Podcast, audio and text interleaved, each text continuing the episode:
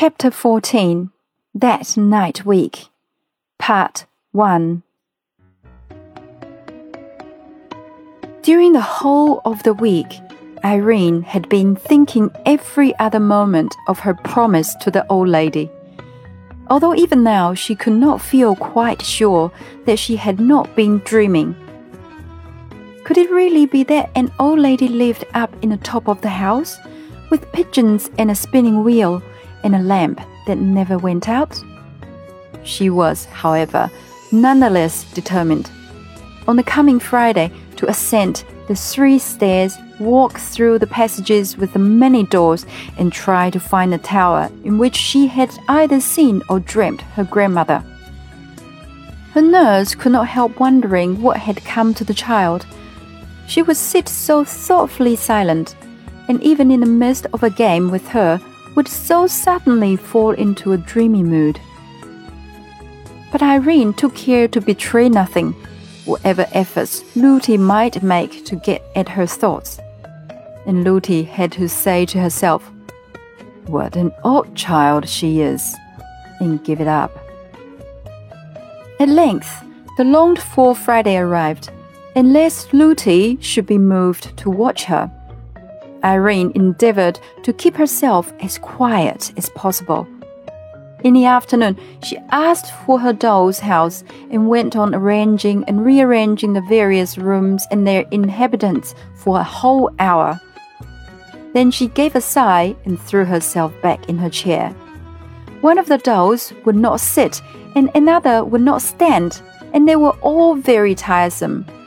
Indeed, there was one would not even lie down, which was too bad.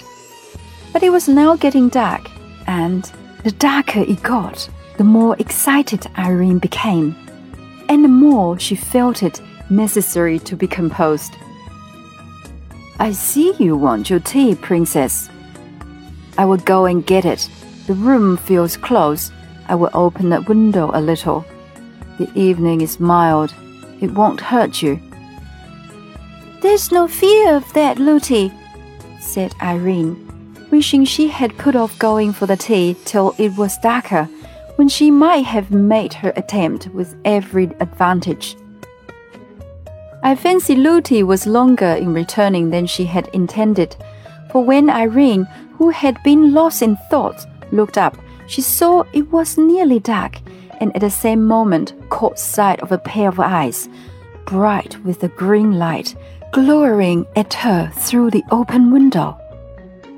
The next instant, something leaped into the room. It was like a cat with legs as long as a horse's. Irene said, but its body no bigger and its legs no thicker than those of a cat. She was too frightened to cry out, but not too frightened to jump from her chair and run from the room. It is plain enough to every one of my readers what she ought to have done. And indeed, Irene thought of it herself.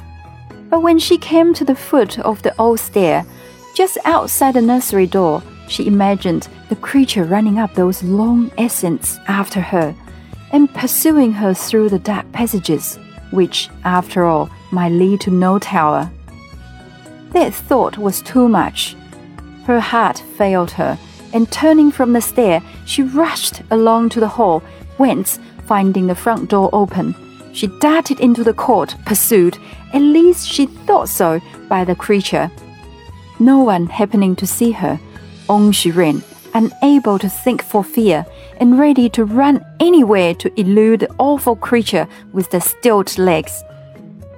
No daring to look behind her, she rushed straight out of the gate and up the mountain.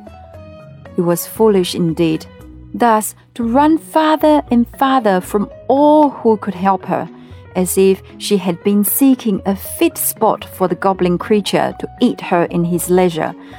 But that is the way fear serves us. It always sides with the thing we are afraid of.